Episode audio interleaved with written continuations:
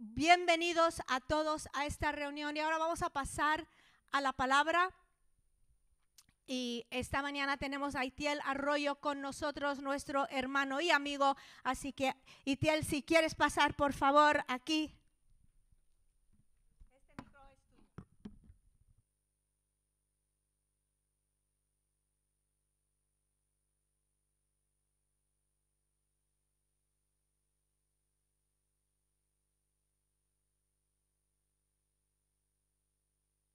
Pulcro, todo limpio, todo desinfectado, pero espero que sobre todo nuestra alma esté experimentando esa pureza que no puede venir de una mascarilla o de un gel desinfectante, esa pureza que viene de vivir bajo la presencia de Dios. Y estaba pensando en algo, nos hemos vuelto realmente modernos, eh, la iglesia evangélica cristiana en el mundo hispano, y hemos llamado a estos encuentros los domingos de muchas maneras diferentes para intentar evitar una palabra que nos suena rancia.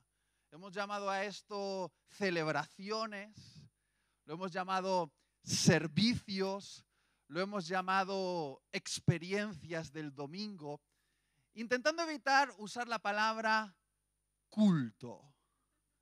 Pero voy a decir una cosa, esto es un culto. Y es muy importante que podamos pensar en esto. Culto significa rendir respeto a Dios. A veces nos hacemos eh, tan modernos que usamos palabras que hacen que las cosas pierdan significado. Y esto siempre ha sido y siempre será un culto, porque la presencia del Dios Todopoderoso está aquí entre nosotros. Es una promesa. Dice que si hay dos o tres reunidos en el nombre de Jesús, Jesús mismo, el creador del universo, está en medio de nosotros. No sé qué crees que has venido a hacer aquí. Yo sé que muchos me están viendo a través de esa cámara, pero ahora hablo específicamente a los que están aquí, en este lugar.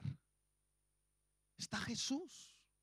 Hay dos o tres reunidos en su nombre y la presencia de Jesús está aquí. No hemos venido a preparar un show para retransmitirlo a través de la pantalla. Hemos venido a rendir culto. Es sagrado, es puro, es trascendente. Quizá lo más importante que está ocurriendo en este país está ocurriendo hoy en, las reuniones de iglesias que rinden culto a su Dios. Y aunque algunos no pueden estar aquí entre nosotros, están en sus casas debido a la situación, hay una conexión divina que es inquebrantable. Somos iglesia a pesar de estar físicamente separados hay una conexión mística, no solo entre nosotros, los de amistad cristiana, sino aquellos que están justo en la otra sala, se llaman Gilson, con ellos también somos iglesia. Y más allá, con los bautistas también somos iglesia. Y un poquito más allá, con la iglesia rara esa de los pentecostales, también somos iglesia. Estamos conectados incluso más allá de nuestras fronteras con los de Italia, con los de Francia, con los de Inglaterra, incluso con los de América, con los de Asia. Somos iglesia y hoy durante todo el domingo, mientras el planeta Tierra está dando vueltas, se va a rendir culto a Dios. Él está aquí entre nosotros. Y tenemos que traer nuestra mente y nuestro corazón, a esta realidad. Dios está aquí. Ahora cuando abramos las escrituras, no es un predicador carismático el que va a hacer un speech para entretenernos durante 40 minutos. No, no, es Dios quien nos va a hablar a través de su palabra. Y la palabra de Dios es Jesús. Y vamos a escucharle. Y todos los que están en sus casas, quizá no pueden colaborar de esto, pero también pueden unirse de corazón poniendo énfasis, ánimo, mientras están viendo este mensaje a través de la pantalla de su ordenador, su smartphone o su televisión. Puedes decirle a tu hijo, a tu hija, a tu esposo, a tu esposa, siéntate aquí y no vamos a entretenernos con los platos que hay que fregar o las cosas que hay que arreglar en la casa porque estamos haciendo culto. Hemos reunido a la familia alrededor de esa pantalla para hacer culto a Dios. Y los que estemos aquí, vamos a ser conscientes de esto y vamos a poner ánimo en lo que hacemos, en lo que cantamos y en lo que escuchamos. Voy a compartir con vosotros en los próximos minutos algo que estoy descubriendo por primera vez acerca de un tema que de alguna manera he menospreciado hasta el día de hoy porque me parecía un tema demasiado manío ya, como el típico tema que siempre predican los predicadores en el mundo hispano, el tema de la fe. Y yo de alguna manera siempre he intentado evitar hablar de la fe porque siempre lo asociaba con un asunto casi como de de, creencia irracional y yo siempre he sido una persona con la cabeza muy cuadrada y quiero razonarlo todo y de repente Rebeca, los ancianos, el equipo dice, tenemos que hablar de fe. Y me asignan la tarea de hablar de un personaje real, alguien que inauguró esta historia de fe que conocemos como Abraham. Y voy a ser sincero con vosotros, Abraham no es uno de mis personajes favoritos, porque él representa una vida de fe, un tema que yo he intentado evitar durante mucho tiempo y ahora al tener la obligación de indagar en su vida, estoy descubriendo que la fe es un asunto de supervivencia para nuestra vida. Es increíble. Lo, interesante al estudiar la fe es que la fe no se trata tanto de creer en Dios como de creer a Dios. Y de alguna manera, durante toda la Biblia y particularmente en los evangelios, la fe se vuelve un asunto primario al punto de que lo único que sorprendió a Jesús fue la fe, la fe de algunas personas que se suponía que no debían tener fe. Y lo que más molestó a Jesús fue la falta de fe de aquellos que se suponía que debían tenerla, por ejemplo, sus discípulos. Y creo que esto es algo súper importante, como dice Hebreos capítulo 11, sin fe es imposible agradar a Dios. Y lo que estoy descubriendo con este asunto de la fe es que si yo quiero agradar a Dios, tengo que poner en práctica mi fe de que no puedo vivir desde el lugar de mi razón, desde el lugar de mis capacidades, desde el lugar de mi intelecto. Tengo que vivir mi vida cristiana desde aquel lugar de la fe. Y todavía estoy intentando descubrir qué significa esto. Pero lo que tengo claro es que para transitar por este tiempo de incertidumbre que nos está tocando vivir, no lo podemos hacer sin fe. Y vamos a hablar de aquel hombre que se le conoce como el padre de la fe. Y si tuviese que definir la vida de Abraham con una sola palabra, que me sirve como sinónimo a la fe y que por lo menos a mí me ayuda a entenderla mejor, es la palabra confianza. Confianza. La historia de Abraham es una historia de confianza, una historia que comienza con un hombre que recibe un llamado y decide dejar todo su mundo conocido para comenzar un viaje a lo desconocido. Es la historia de un hombre que tiene que confiar en el cumplimiento de una promesa improbable que tarda años, no años, décadas en cumplirse contra toda probabilidad. Es la historia de confianza de un hombre que se le pide algo que no se le ha pedido a ningún otro ser humano una auténtica locura poner sobre el altar a su propio hijo. Y quiero que hablemos acerca de este hombre y de lo que podemos aprender de él para que nosotros vivamos vidas de fe. Y lo voy a hacer a través de tres episodios de su historia, donde Dios le dijo tres cosas concretas que de alguna manera creo que también nos las está diciendo a nosotros. Dios le dijo a Abraham, vete Dios le dijo a Abraham, sal de ahí y mira. Y Dios le dijo a Abraham, dámelo. Vamos a hablar en primer lugar de vete. Génesis 12, 1 al 2 dice, pero Dios le había dicho a Abraham, vete de tu tierra y de tu parentela y de la casa de tu padre a la tierra que te mostraré. Y haré de ti una nación grande y te bendeciré y engrandeceré tu nombre y serás bendición. Lo primero que aprendo de la historia de Abraham es que una vida de fe es la vida de un peregrino en este mundo. Me he metido en esta semana en esa palabra en hebreo que traducimos como vete. En hebreo es lej leja. Y los judíos hacen mucho énfasis cuando estudian la Torah en esa palabra, lej leja. Vete. Lej leja es una palabra bien extraña en, en hebreo. Los judíos no la pueden traducir literalmente a otro idioma. Es algunas de, los, de las eh, propiedades del, del hebreo es que a veces es muy difícil de traducir a otros idiomas porque una palabra puede tener múltiples significados. Y lo interesante de esta palabra, lej leja, es que significa vete hacia ti. Es decir, Dios le dijo a Abraham, vete hacia ti, de tu tierra y tu parentela, de la casa de tu padre, de tu cultura, a la tierra que yo te mostraré. Lej leja, vete hacia ti. Es decir, la vida de fe es una vida de alguna manera de autodescubrimiento mientras caminamos en una dirección que parece que no está muy clara, pero que nos va a llevar al diseño de Dios para nosotros. De hecho, la vida de Abraham es una vida de transformación. Él comienza llamándose Abraham, pero termina llamándose Abraham. Es un camino de transformación personal. La vida de fe es ser alguien que transita hacia el descubrimiento de lo que Dios diseñó para él. Y eso es una transformación de vida.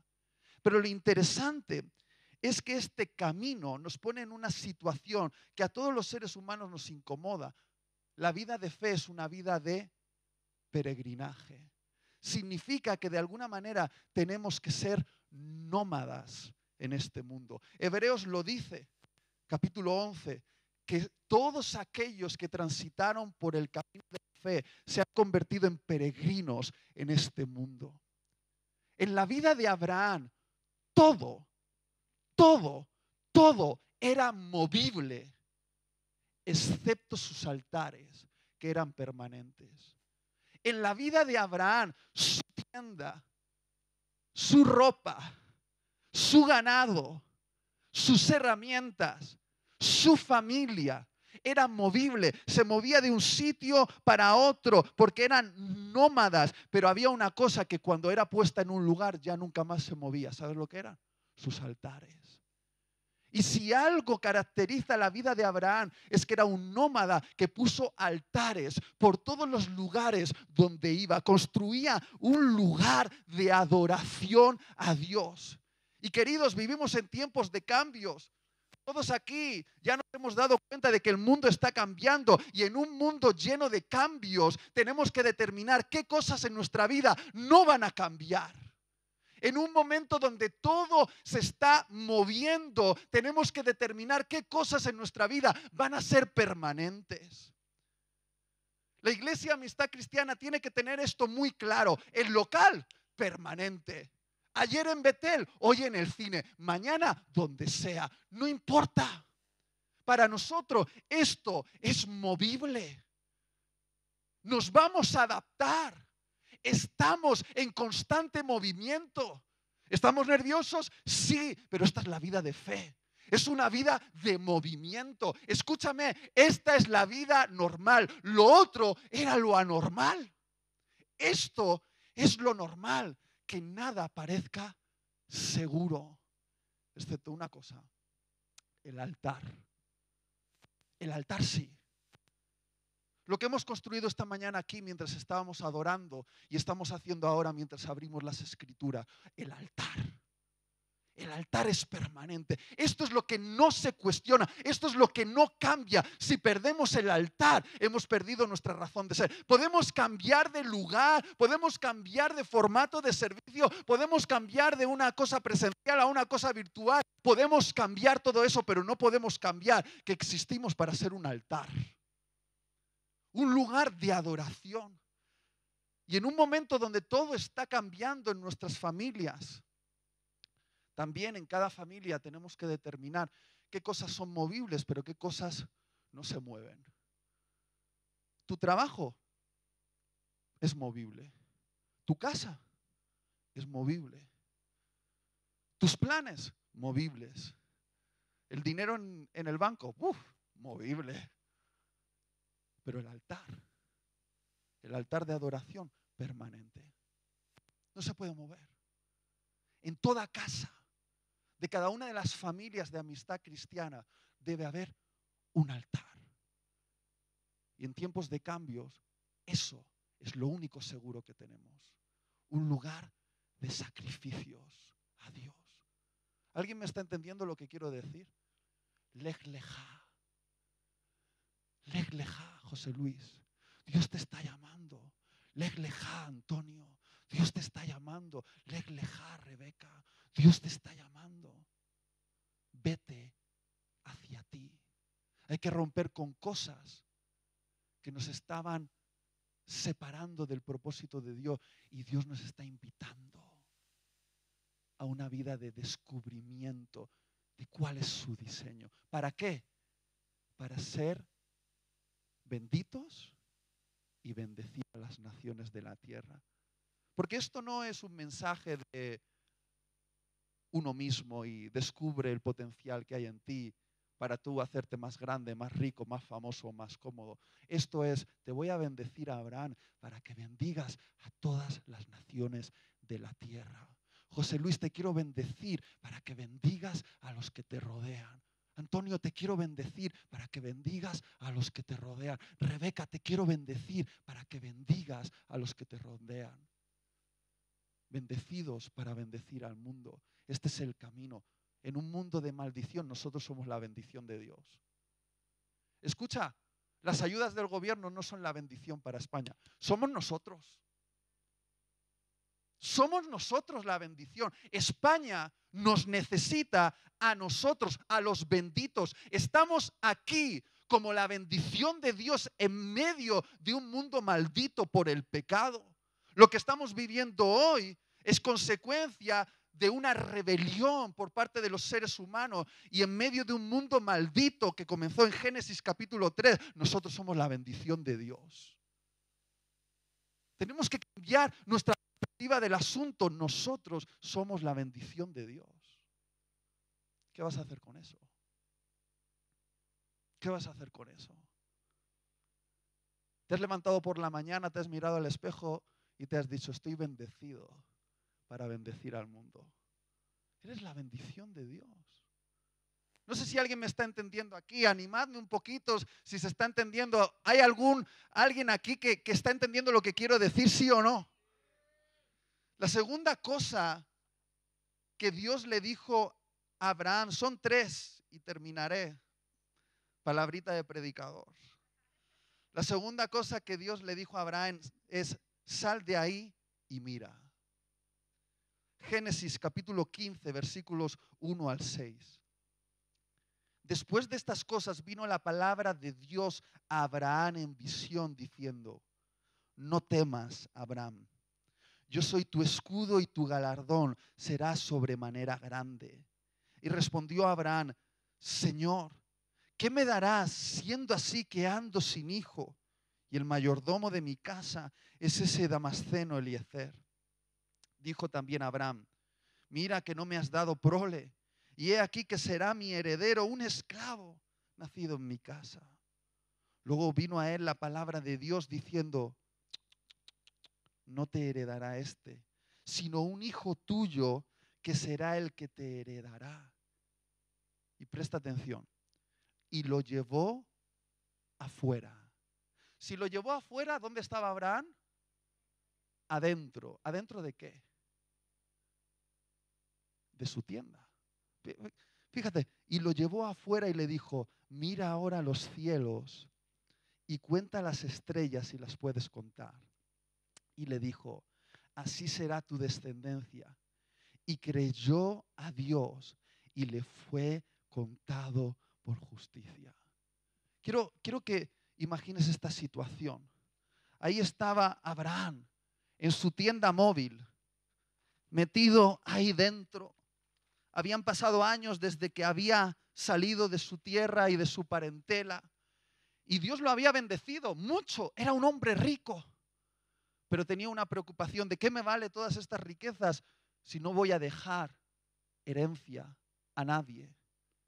Nadie que nazca de mí va a heredar todo esto, va a continuar con mi legado. Quizá esto no parece muy importante para nosotros, pero en aquella época dejar descendencia era un asunto muy importante. Y ahí estaba Abraham en su tienda, ensimismado, diciendo, Dios, que mírame, tengo muchas cosas, pero no tengo un hijo ni siquiera. Mi mujer estéril, yo soy un viejito y me cuesta animarme, tú ya me entiendes, Dios. Las cosas se están poniendo muy difíciles, ¿no ves? ¿No ves que toda esta riqueza, toda esta influencia, toda esta bendición que estoy acumulando va a terminar en la casa de un esclavo? No tengo un hijo a quien darle todo esto. ¿Qué voy a hacer? Tú me decías que me ibas a hacer una nación grande. ¿Cómo me vas a hacer una nación grande? ¿Has visto mi situación, Dios? Es que no lo ves, es que no lo ves. Y me imagino a Dios diciendo, no, no, no, Abraham, el que no ves eres tú, estás dentro de tu tienda y estás demasiado ensimismado. Porque cuando Dios le dijo, sal de la tienda, en realidad no le estaba diciendo sal de la tienda literalmente, sino de la tienda que se había montado aquí. ¿Alguien sabe lo que significa estar embotado? ¿Has estado embotado alguna vez encerrado en tus pensamientos en ti mismo, metido en la tiendita de tus propios procesos mentales, diciendo, es que Dios no ves, no ves, y el que no ves eres tú. Es que Dios no ves cómo son las circunstancias, lo que está pasando, lo que me ocurre. No, no, no, el que no ves eres tú. Porque cuando estás dentro de una tienda, lo único que puedes ver es dos metros hacia arriba, dos metros hacia abajo, dos metros hacia los lados, poco más, con suerte no ves. Y ahí estaba Abraham, como muchos de nosotros, ensimismado, en sus propios pensamientos, metido en una burbuja mental de desesperación. ¿Alguna vez te ha pasado que estás bloqueado, tienes que hacer una tarea, pero estás bloqueado en tu escritorio, es como que todas las paredes se te echan encima y sabes que la clave para salir de ese atascamiento es salir de casa y dar un paseo? ¿Te ha pasado alguna vez? ¿Sí? ¿Por qué? Porque cambias de perspectiva. Y Dios tenía que cambiar la perspectiva de Abraham, de los problemas que eran serios. Su mujer estéril, él viejito, mucho dinero, pero ningún heredero. Y Dios tenía que cambiar su perspectiva y para hacerlo, sal de ahí Sal de tu ensimismamiento y mira las estrellas. Quizá vio un cielo como este, pónmelo en la pantalla. Un cielo estrellado. Ahí en alguna zona de Canaán. Y Dios le dijo, ¿has visto las estrellas? ¿Las puedes contar? Míralas bien, Abraham. Así van a ser los hijos que yo te voy a dar. ¿Por qué Dios necesitaba mostrarle las estrellas? Porque las estrellas cuentan la gloria de Dios. Lo dice el salmista, el cielo cuenta la gloria de Dios. Ahora, haz conmigo un breve viaje que probablemente Abraham no pudo hacer, pero nosotros sí, porque tenemos telescopios. Quiero que observes esto, adelante. Este es el planeta Tierra. Aquí vives y aquí están todos tus problemas y todos tus sueños. Este planeta está enfermo ahora, hay un virus que corre, se llama el coronavirus, el COVID, y está sacudiendo el mundo. Y esto parece todo lo que hay, porque aquí vivimos, estamos aislados en esta burbujita que está flotando en medio de un universo enorme. Pero ¿por qué no cambiamos de perspectiva? Vámonos un poquito más lejos, vamos a verlo todo desde más arriba. Esta es una foto que se sacó desde la Luna, del planeta Tierra. Desde esta distancia las cosas se ven un poquito diferente.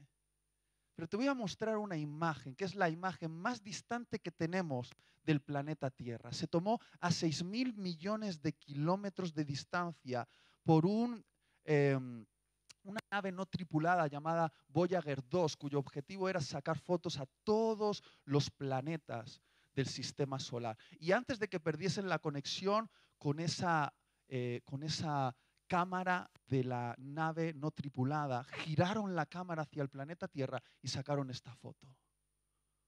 Ahí está el planeta Tierra.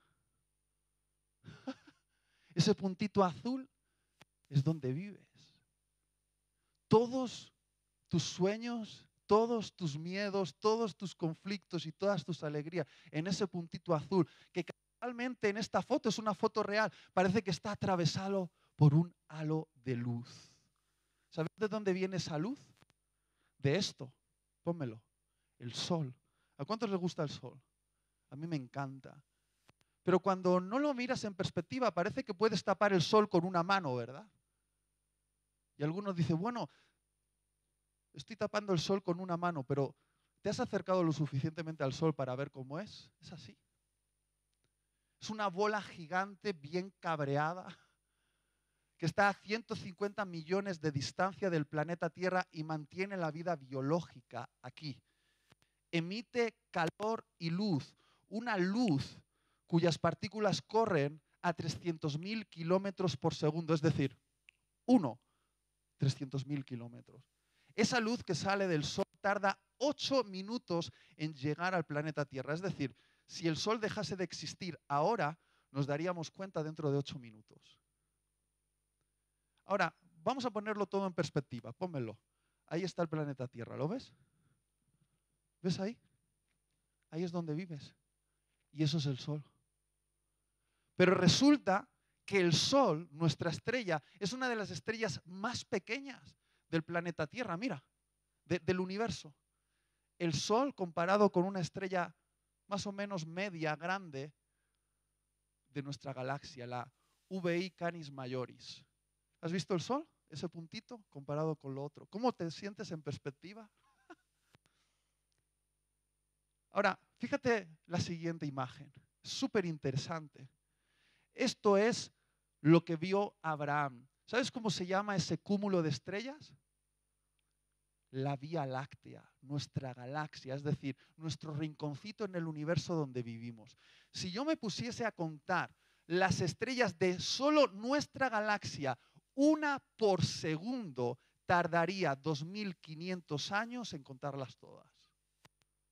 Porque hay 200.000 millones de estrellas en la galaxia, en nuestra galaxia. Ahora, nadie ha ido tan lejos para saber qué forma tiene nuestra galaxia, pero se cree que es así. Una espiral que gira alrededor de un agujero negro supermasivo Aquí es donde vivimos, es nuestro barrio. 200 mil millones de estrellas solo en nuestro barrio. ¿Sabes qué tamaño tiene la Vía Láctea? 100 mil años luz. ¿Qué significa esto? Os lo he dicho antes. La luz corre a 300 mil kilómetros por segundo. Quiere decir que si comienzo de un lado de la galaxia y quiero llegar al otro a esa velocidad, 300 mil kilómetros por segundo, tardaré 100.000 años en llegar de un extremo a otro. Pero, ¿lo estoy pensando? ¿300.000 kilómetros en un segundo? y tardo 100.000 años en recorrer toda la galaxia. ¿Te has dado cuenta del tamaño de esto? Ahora tú dirás, ¿y dónde vivimos nosotros? los astrónomos creen que más o menos por aquí. Pónmelo. Ahí. No muy cerca del agujero negro, no querrías estar ahí. Estamos como a las afueras, en un sitio seguro, preparado para la vida. Dicen que en nuestra galaxia, nuestro Sol ocupa el mismo espacio que una moneda de un euro en toda Europa. Te lo voy a volver a decir. En nuestra galaxia, nuestro Sol ocupa el mismo espacio proporcionalmente que una moneda en todo el territorio europeo. O sea, para encontrar nuestro Sol en esta galaxia, la nuestra, deberías tener la precisión que se necesita para encontrar una moneda en todo el territorio europeo. ¿Nos estamos poniendo en perspectiva, sí o no? ¿Nos estamos poniendo? Muy bien, ahora te voy a enseñar una foto escalofriante o preciosa, elígelo tú. Es la foto más profunda que tenemos del el campo visible desde el planeta Tierra de las galaxias.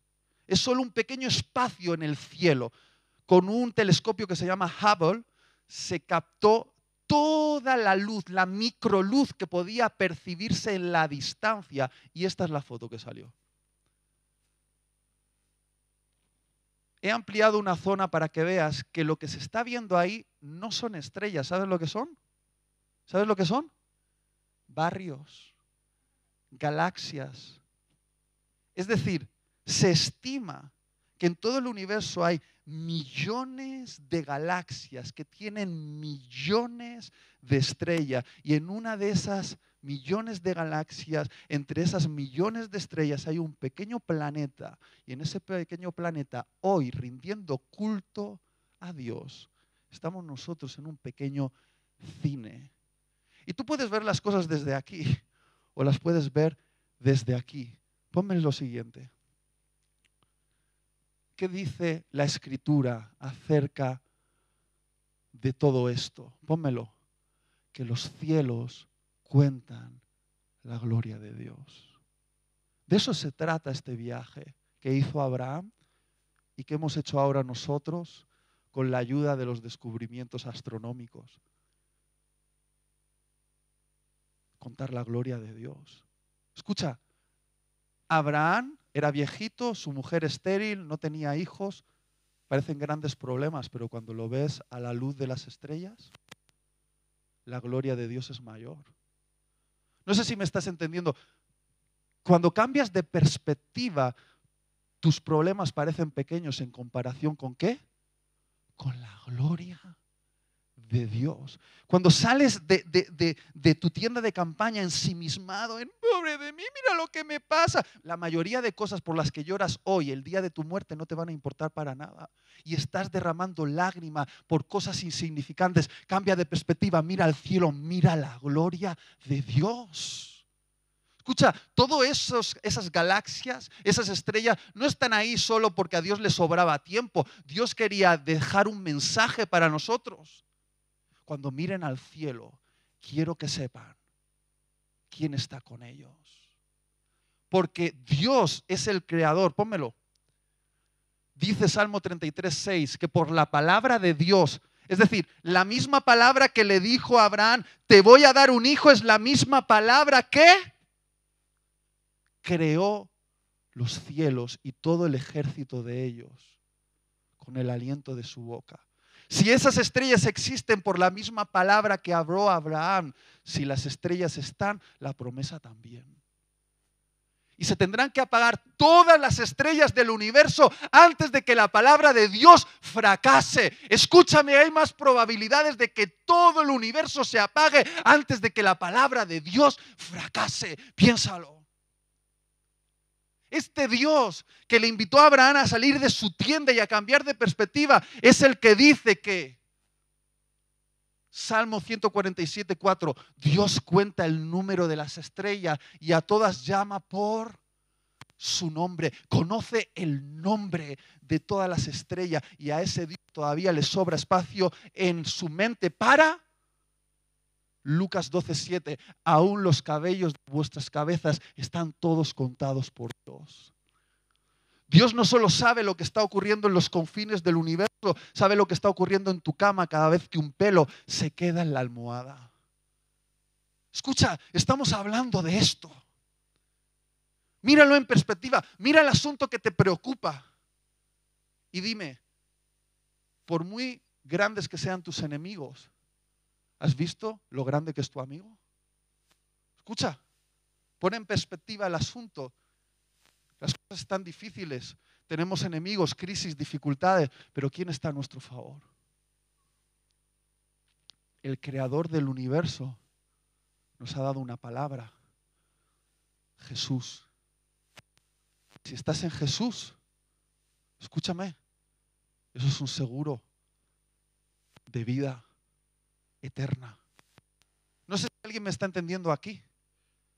Se tiene que apagar todas las estrellas del cielo antes de que esta promesa fracase. Y Abraham esa noche cambiar de perspectiva le ayudó. ¿Tú estás dispuesto a cambiar de perspectiva? ¿Estás dispuesto a cambiar de perspectiva? Sé que estás ahí en tu casa, con tu familia, ves los problemas que vienen, puede ser que pierdas el trabajo, te preguntas cómo será el día de mañana. Mira las estrellas. El que gobierna el universo es tu papá. Y si Él es el rey del universo y yo soy su hijo, yo soy un príncipe. Y ya está. Y esto no es un mensaje triunfalista de que nada malo nos va a pasar. Abraham pasó por cosas malas, sufrió. Pero Abraham está vivo. ¿Y quieres ver dónde están las estrellas de las que le habló Dios esa noche? Están aquí. Tú eres esa estrella de la que habló. ¿Sabes cuántos hijos tiene Abraham? Millones y millones y millones, tantos como estrellas hay en el universo. Nosotros somos sus hijos. Somos los hijos de Abraham por la promesa. Somos hijos espirituales de aquel que comenzó este viaje y seguimos expandiendo el universo de Dios, encendiendo estrellas.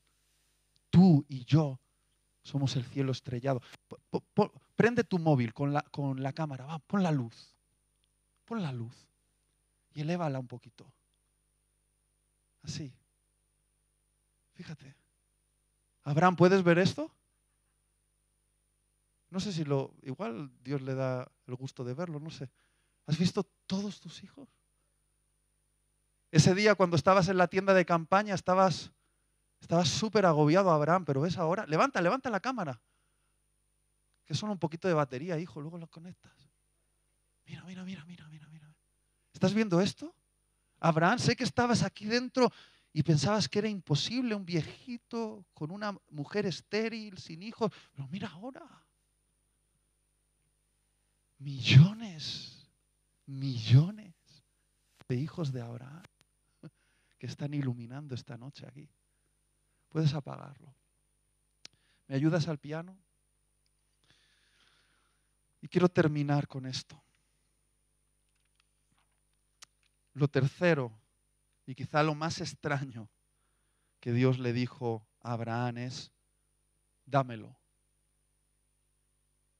dámelo. Génesis 22, 1 al 8. Aconteció después de estas cosas que probó Dios a Abraham y le dijo, Abraham.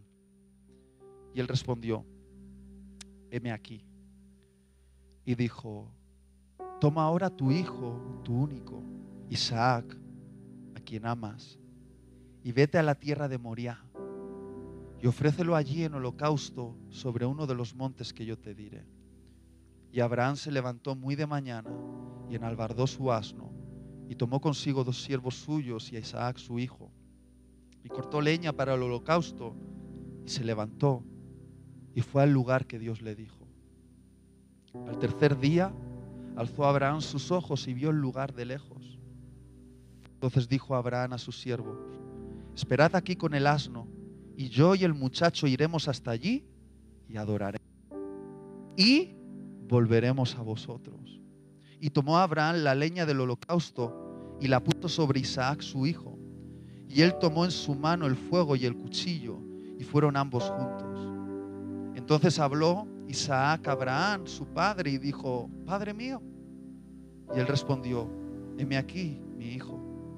Y él dijo, he aquí el fuego y la leña, mas ¿dónde está el cordero para el holocausto? Y respondió Abraham, Dios proveerá, escúchame, Dios proveerá de cordero para el holocausto, hijo mío. E iban juntos. Voy a compartir con algo, con vosotros algo que acabo de descubrir, leyendo Hebreos 11 con una mirada nueva. Yo he predicado antes de este texto y le he dado enfoques diferentes, pero en Hebreos capítulo 11 se expresa una perspectiva muy interesante acerca de lo que ocurrió aquí. Se conoce como la prueba de fe de Abraham. Pero yo hoy quiero llamarlo la prueba de confianza. Por ponernos en contexto, ya Dios les había dado un hijo sobrenatural llamado Isaac. Eso le daba mucha esperanza. No eran Isaac las estrellas del cielo, pero al menos era una estrella. y de Isaac podía nacer en la siguiente generación la promesa de Dios. Esa promesa de Dios que había sido repetida varias veces en la vida de Abraham. Y de repente Dios le dice, dámelo. Ponlo sobre el altar y sacrifícalo para mí. A ver, a ver, a ver, a ver. A ver. Dios, pero es el hijo de la promesa a través del cual vas a cumplir tu plan de llenar el universo de estrellas. Ahora, ponerte en contexto porque he estado meditando mucho acerca de este texto y estudiando un poco me he dado cuenta de que en la época de Abraham era bastante normal que los dioses falsos, los demonios, pidiesen a sus pueblos yugados que sacrificasen sus hijos para darles una buena cosecha. La Biblia de hecho lo dice que muchos de esos pueblos sacrificaban a sus hijos, los mataban para agradar a sus dioses falsos y que estos proveyesen de lluvia y proveyesen de sol para la cosecha. O sea, no era tan extraña la petición de Dios Abraham. Es decir, probablemente Abraham ya había contemplado el sacrificio de algún bebé antes, de algún hijo antes, porque en medio de esas culturas se acostumbraba a hacerlo. Entonces, la cuestión es, ¿qué diferencia a Abraham de todos los demás locos que fueron a sacrificar a sus hijos sobre altares paganos? Porque nosotros le consideramos el padre de la fe, pero visto esto con otros ojos parece una persona perturbada mentalmente. ¿Quién va a llevar a su hijo a un altar de sacrificio? Y seamos claros, la petición de Dios suena rarísima, pero Hebreos capítulo 11 dice algo que no había percibido hasta ahora y que ha cobrado mucho sentido para mí. Y lo quiero leer así porque necesito que lo entendamos todos. ¿En qué se diferenciaba Abraham de todos esos locos que iban a matar a sus hijos en nombre de sus dioses falsos? En esto, que Abraham tenía la confianza de que sí o sí regresaría con su hijo vivo. Hebreos capítulo 11 dice que Abraham sabía que, el compromiso de la palabra de Dios era con su hijo Isaac. Se lo había ratificado muchas veces. Y en ese punto Abraham confiaba tanto en el carácter de su Dios, que sabía que Dios no iba a mentir y que por lo tanto si sacrificaba a Isaac sobre el altar, Dios debía resucitarlo. No sé si lo acabas de pillar. Abraham no se queja con Dios ante esa petición, como haría cualquier padre cuerdo. Porque dime una cosa, te pide Dios eso y lo haces, venga, no me vengas de espiritual ahora. ¿eh? A mí Dios me dice, sacrifica a tu hija Alaya sobre el altar y yo discuto con Dios. Escucha, esto es algo muy serio. Pero Abraham no discute. ¿Por qué? Porque Abraham, según Hebreos capítulo 11, sabía que su hijo iba a vivir. De hecho, cuando Abraham le dice a los siervos que se quedan atrás, les dice, el muchacho y yo iremos, adoraremos y regresaremos. No es que Abraham estaba mintiendo, es que Abraham creía que irían, adorarían y regresarían. Quizá le iba a clavar el cuchillo a su hijo, pero Dios lo iba a levantar de entre los muertos. Esa era la confianza de Abraham. Abraham sabía que la palabra de Dios es tan segura que aunque parezca contradictoria la situación, Dios no se contradice. Dios no falla. Y ahí está la grandeza de este capítulo. No en que un hombre loco fue a llevar a su hijo al sacrificio porque Dios se lo había perdido. No, no, no, no. Es que Dios estaba viendo a qué iba a hacer Abraham para revelarse de una manera que no podía ser revelada de otra manera. Dios proveedor. Yahweh Jireh. Dios le dice, no, ya está, no lo toques, lo has traído hasta aquí. Yo he provisto el cordero. ¿Qué, qué profetizó Abraham cuando su hijo le dijo, ¿dónde está el cordero? ¿Qué le dijo su padre a su hijo? Tranquilo, Dios proveerá. ¿Qué eran las palabras de un hombre que tenía una falsa esperanza o las palabras de un hombre que confiaba? Vale, está bien, la situación era rara. Pero Abraham sabía algo de Dios, conocía el carácter de Dios. Abraham triunfó donde Adán falló. Porque Adán dudó de la bondad de Dios ante las palabritas de una serpiente que dijo, bueno, quizá Dios nos dé confianza, pero Abraham triunfó cuando Dios le pidió algo extraño, pero fue capaz de confiar en él, aunque las circunstancias parecían opuestas. No sé si estamos entendiendo esto.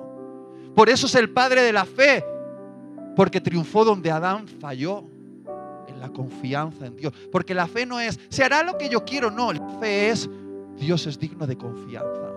Y ya está, eso es la fe. Dios es digno de confianza, esa es la fe.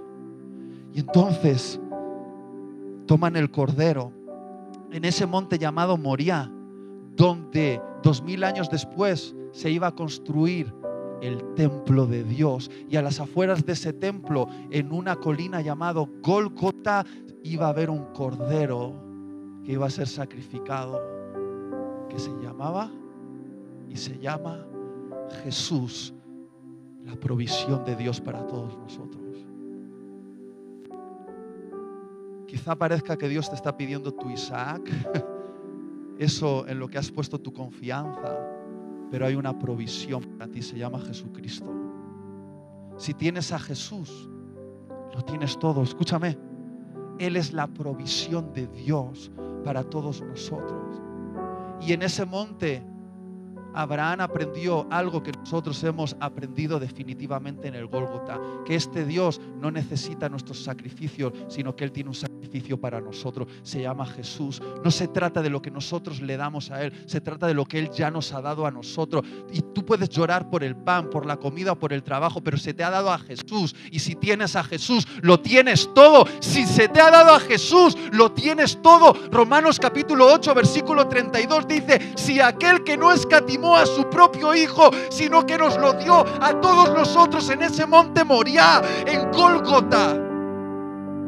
¿Cómo no nos dará con Jesús todas las demás cosas? Si Dios te ha dado a Jesús, Él ya te ha dado todas las demás cosas. Si tú dices, sí, Dios me ha dado a Jesús, pero no es capaz de darme pan, estás diciendo que el pan es más grande que Jesús. Si se te ha dado a Jesús, se te ha dado todas las cosas. Ya está. Y esa es nuestra confianza. Y esa es nuestra prueba de fe. Estamos viviendo un momento extraño. Parece que Dios se está contradiciendo. Parece que vamos a, la muerte de las promesas de Dios. Parece que la iglesia está menguando. Parece que las cosas se están poniendo difíciles. Es el momento de confiar. Es el momento de confiar, de saber que si Dios dijo, hará. De que el último capítulo de esta historia es que la iglesia triunfa. De que hay un avivamiento que debe venir a España. De que Dios ama a los españoles y los va a salvar. Tenemos que confiar en eso. No de que nada malo nos va a pasar, sino que podemos pasar a través de las historias difíciles diciendo, Dios es bueno. Y no sé cómo lo harás, Dios, ¿eh? Si matas a tu iglesia, la tendrás que resucitar. Pero Isaac vive y la iglesia vive. Porque tú no fracasas en tu promesa. Y ya está. No sé cómo lo harás, lo haces. Lo vas a hacer. ¿Alguien ha entendido algo de lo que he dicho? ¿Por qué no nos ponemos de pie? Rebeca, ¿puedes ayudarme con una oración? Creo que tienes que tu micrófono. Todos los que están, ¿están allí? ¿O aquí? ¿Ahí? Nos vamos a unir todos los que están en casa y todos los que estamos aquí. Para transitar por este viaje de fe. Dios proveerá. ¿Sí o no? Sí. Proveerá. ¿Por qué no levantamos nuestras manos a Dios, el Dios del universo? ¿Se pueden poner las estrellas ahí, Alain? Otra vez las estrellas mientras adoramos a Dios mirando las estrellas. Cambiamos de perspectiva un poquito. Rebeca, te voy a pedir que ores y tomemos un momento de adoración, Amén. mirando el cielo que Abraham vio esa noche. ¿Está bien? Te amamos. Salimos de nuestras tiendas en esta mañana y levantamos nuestros ojos al Dios proveedor, al que merece toda nuestra confianza. Y confiamos en ti. Confiamos en ti. Confiamos en ti. Porque tú eres digno, porque tú no fallas, porque tú resucitas, porque tú bendices, porque tú sanas, porque tú provees, porque tú levantas, porque tú liberas. Ponemos nuestra confianza en ti y te damos gracias porque un día cuando el Padre sacrificó a su Hijo, no detuvo su mano, pero se dio y murió por todos nosotros. Y en Él tenemos la salvación y en Él tenemos la vida eterna. Gracias Señor, gracias Dios. Te amamos Cristo. Te amamos Cristo. Levanta tus manos. Aunque estés en tu casa, sabes que Dios está contigo. Dios es tu proveedor. Él es digno de tu confianza. Digno de tu vida. Digno de todo. Es. Vamos a terminar alabando.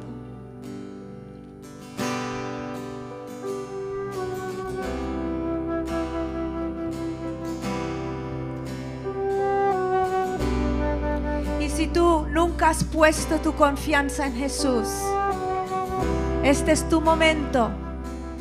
Si Él simplemente ha sido una idea, una un personaje, un personaje en la historia, un, un, un majete de la vida, es tiempo de que tú pongas todo en el altar y digas, esto te doy mi vida, te entrego mi futuro, te entrego mi presente, limpia mi pasado y yo te quiero conocer. Yo quiero entregarme totalmente, alma, espíritu y cuerpo a ti, porque tú eres digno de mi vida y mi confianza. ¿Por qué no lo haces en esta mañana? ¿Sabes que Dios te llama? Estás lejos de Madrid escuchando esto. Dios te llama te ama y quiere que le conozcas. Quiere darte la vida eterna en esta mañana. Vamos a alabar.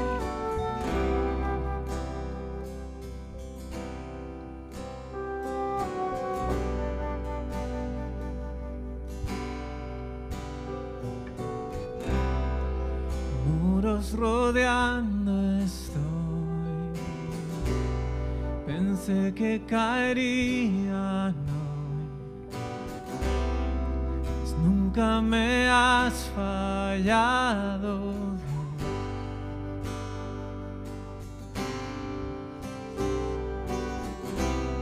La espera terminará.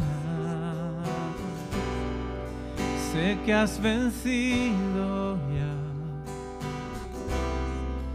Nunca me has fallado, Dios.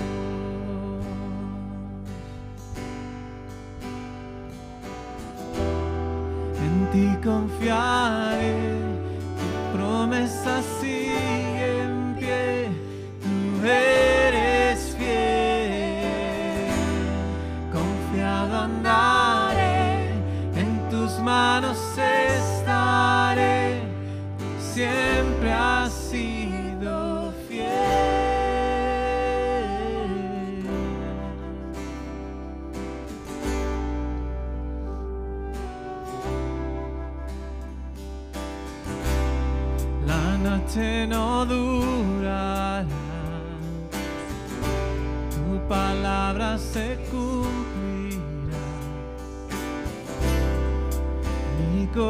corazón te alabará.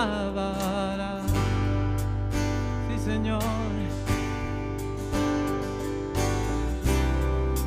Cristo mi Salvador.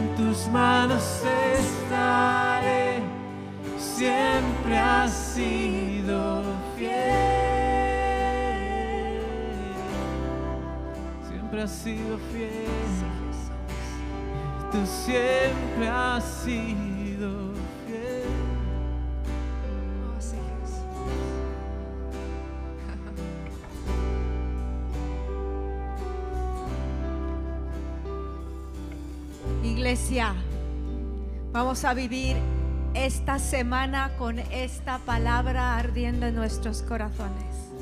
Tenemos a Jesús, todo lo más es pequeño en comparación a Él. Nos vemos el domingo que viene. Llama a alguien que has echado de menos.